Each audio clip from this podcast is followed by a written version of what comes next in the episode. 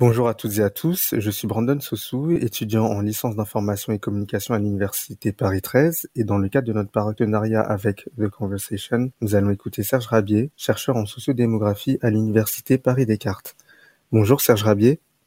Bonjour à vous. Dans vos travaux de recherche, vous êtes intéressé à l'égalité homme-femme et plus largement au genre. Oui. Et en parallèle de vos recherches, vous êtes membre du Haut Conseil à l'égalité entre les femmes et les hommes. Absolument. Alors, en quoi consistent les études de la masculinité? Eh Bien, je, me permettrai de repartir un petit peu en amont euh, à partir des études féministes, ce qu'on appelle en anglais les Women's Studies, car elles sont nées pour la plupart euh, sur le continent nord-américain dans les années 70-80. Et elles avaient permis de rendre visibles les expériences, les situations euh, et les positions des femmes dans la société, ainsi que les représentations et les stéréotypes qui y étaient attachés. Alors ensuite, dans la poursuite de leurs euh, efforts, euh, les études de genre ont croisé ces parcours féminins avec les inégalités de race, les inégalités de handicap, euh, de classe sociale, d'âge, etc. Et ce n'est que bien plus récemment que sont apparues la spécificité et très souvent aussi la non-visibilité des expériences masculines. Et ainsi, en abordant les enjeux de masculinité en propre, eh bien, les études de genre ont mis à jour l'illusion et la prétention des normes masculines dominantes à être ou, à se percevoir comme euh, la mesure des normes générales et universelles. Voilà, c'est ainsi que, bien que se sont constitués, euh, aux côtés des Women's Studies, euh, très clairs, les Men Studies, mais avec un léger décalage. Merci. quels sont les impacts sur les entreprises qui respectent la parité homme-femme? Alors, depuis le milieu des années 2000, donc c'est assez récent, euh, beaucoup d'études, euh, que ce soit des études universitaires ou des recherches ou des études de, de cabinet de conseil euh, en stratégie ou en management, ont démontré l'apport de l'égalité femmes-hommes non seulement à la productivité, mais à la rentabilité et à la durabilité des entreprises. Alors je ne peux pas les citer toutes, mais j'en citerai une en particulier, car elle a été assez pionnière et elle a eu un impact assez important. C'est une étude du cabinet McKinsey euh, qui s'appelle Women Matter et qui portait sur la période de 2007-2009 et qui montrait que il existait des résultats d'exploitation supérieurs de 42% pour les entreprises ayant euh, une forte ou une plus forte mixité mhm. dans les équipes de direction et de management comparé aux, entreprises euh, du même secteur qui, elles, n'avaient pas de femmes ou très peu de femmes dans les instances de direction. Toujours un peu dans cette période, c'est-à-dire à la fin des années 2000, euh, un chercheur qui s'appelle Michel Ferrari, alors avec un Y non pas un, I, euh, qui a travaillé sur les performances des entreprises du CAC 40 et qui a travaillé sur les performances en relation avec leur taux de féminisation il s'est rendu compte que 14 entreprises du CAC 40 voient leur chiffre d'affaires progresser davantage que les autres, entre 28 et 30% dès lors qu'elles affichent un taux d'emploi féminin supérieur à 35% il démontre aussi, le chiffre à l'appui, que ces entreprises sont aussi plus rentables, avec un taux supérieur de 116% ont une meilleure productivité, 48% et créent davantage d'emplois.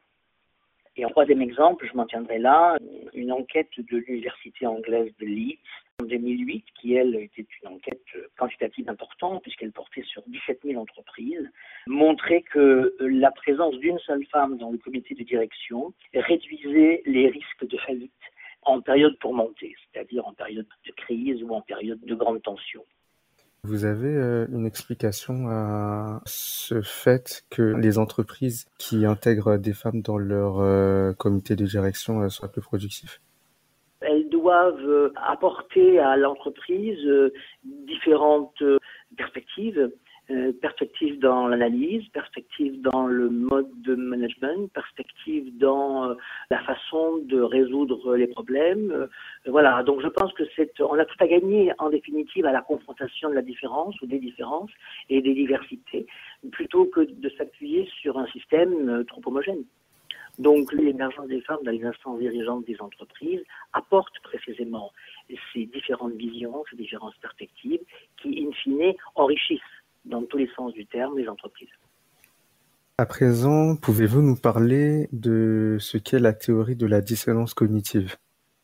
Alors, euh, la dissonance cognitive est une théorie majeure de la psychologie sociale qui remonte à la fin des années 50 et qui euh, permet d'amener les personnes ou les organisations à réfléchir sur leur vécu individuel et sur leurs pratiques, à la fois individuelles et collectives, à travers des injonctions contradictoires qui peuvent les traverser. Alors je prends l'exemple toujours euh, du fumeur hein, euh, ou de la fumeuse qui sait que du point de vue théorique que fumer n'est pas bien, mais qui euh, de fait dans sa vie quotidienne fume.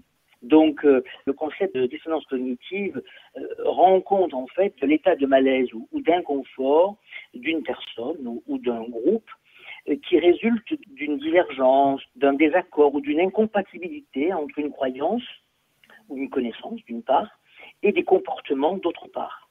Et euh, la démarche des individus ou des groupes va tendre à, essayer de réduire cette dissonance, sinon euh, le malaise devient de plus en plus grand. Mm. Et réduire la dissonance entre ce qu'ils savent, ce qu'ils croient, ce qu'ils veulent et leur comportement effectif. Et c'est quelque chose qui est assez structurant et qui peut effectivement renvoyer à la quasi-totalité de nos comportements et de nos activités et de nos réflexions, euh, que ce soit dans notre vie personnelle ou euh, dans notre vie euh, professionnelle. Autre exemple connu de dissonance cognitive, c'est la fable de La Fontaine, le renard et les raisins où un renard essaie d'atteindre des raisins pour les manger, n'y arrivant pas, eh bien, il résout la dissonance en décidant que de toute façon, les raisins étaient trop verts. Mm.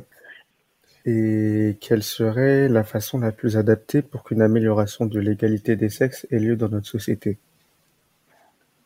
Si on applique à l'agenda de l'égalité femmes-hommes ce concept, hein, cet outil méthodologique dont je viens de vous parler, mm. eh bien, on peut essayer de catégoriser trois types de positionnement ou trois types de réponses à la dissonance cognitive liée à l'égalité femmes-hommes. C'est d'une part euh, l'attitude de refus, refuser de questionner le fait qu'il y a euh, des enjeux d'égalité femmes-hommes, qu'il euh, existe des inégalités, que celles-ci sont quand même de plus en plus difficilement acceptables et, acceptées. Néanmoins, une première euh, façon de résoudre la dissonance, c'est de dire qu'elle n'existe pas. Et donc de dire euh, il va falloir donc limiter, dévaloriser, voire lier l'importance des enjeux de l'égalité femmes-hommes et en fait refuser de prendre en compte l'existence même des inégalités. Il y a quand même de moins en moins de gens qui sont dans cette attitude, même si dans certains pays, dans certaines occasions, il y a encore de très fortes résistances. Le deuxième positionnement, c'est l'attitude d'accommodement. On ne remet pas en cause l'existant, qui est quand même, il y a encore beaucoup d'inégalités entre les femmes et les hommes. Mais on une attitude d'accommodement en disant, bon, euh, c'est vrai, les femmes ont déjà obtenu des droits égaux à ceux des hommes, et c'est très bien, mais ces personnes estiment euh, ne rien devoir faire de plus au prétexte que ben, les combats au nom de l'égalité ont déjà été menés et qu'ils sont déjà dépassés. Donc d'un côté, on se rend compte que eh bien, les droits ont été déclarés. On sait d'une certaine façon qu'ils ne sont pas encore concrètement mis en œuvre, mais on considère que la dissonance est déjà réduite puisque, en définitive, les droits existent. Et puis il y a la troisième, qui est l'attitude de transformation, qui elle est intéressante parce qu'elle recouvre les comportements et les positionnements qui entendent réduire véritablement la dissonance, c'est-à-dire par euh, exemple la déconstruction des stéréotypes. Enfin, voilà, qu'est-ce qui, dans les stéréotypes de genre, eh bien, maintiennent les inégalités entre les femmes et les hommes, et qu'est-ce qui, en déconstruisant les stéréotypes, fera que ces inégalités vont euh, diminuer? Deuxième élément, c'est euh, l'approfondissement continu des législations par exemple dans le domaine de l'égalité professionnelle, où là, le législateur va mettre en place, vis-à-vis des entreprises, vis-à-vis de toutes les formes d'organisation sociale, des contraintes, entre guillemets, visant à une plus grande égalité professionnelle.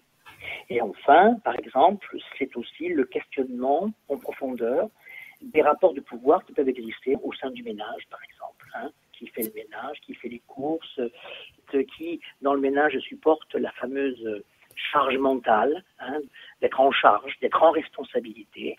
Et ces questionnements des rapports de pouvoir au sein du ménage, on peut bien évidemment aussi les questionner, les remettre en cause et essayer de les dépasser dans le cadre de l'entreprise. Très bien, merci pour votre réponse. Comment expliquez-vous le fait que certaines lois aient été abrogées très récemment? Je pense notamment à euh, la loi qui interdisait aux femmes de porter un pantalon qui n'a été officiellement abrogée qu'en 2013. Je dirais qu'au-delà du caractère anecdotique de l'exemple que vous citez, parce que là on avait une interdiction légale et une pratique sociale qui, elle, était tout à fait autre. Mais je pense qu'il existe toutes sortes d'explications, à la fois historiques, esthétiques, sociologiques, économiques. Mais en fait, j'en évoquerai qu'une seule qui, en fait, les rassemble toutes. Et j'en ai déjà parlé un petit peu précédemment. C'est la force et la survivance des stéréotypes de genre. Mmh. C'est-à-dire qu'il est là où on différencie bien ce qui est de l'ordre du légal de ce qui est de l'ordre de la représentation. Les stéréotypes de genre sont euh, des représentations sociales schématiques et euh, globalisantes ou englobantes sur ce que sont, ce que doivent et ce que peuvent les filles, les femmes et les garçons. Tous les stéréotypes reposent sur une conception euh, naturalisante, c'est-à-dire par essence, les hommes sont ceci, les femmes sont cela, mmh. mais aussi universalisante. Et elles définissent de façon universelle quels doivent être les rapports entre les sexes. Alors, euh, les stéréotypes peuvent être à la fois euh, sentencieux, comiques, péremptoires, des stéréotypes de connivence qui légitiment une hiérarchie soi-disant naturelle et universelle euh, entre les hommes et les femmes et qui justifie les discriminations, voire les violences, et in fine qui impose une sorte d'acceptation générale des normes et des représentations inégalitaires. Alors, les stéréotypes entretiennent euh, les conceptions relatives aux qualités de ce qu'est la masculinité, de ce qu'est la féminité, ainsi que les rôles que l'on attend respectivement donc, des hommes et des femmes. Très bien. Merci d'avoir euh, répondu à nos questions.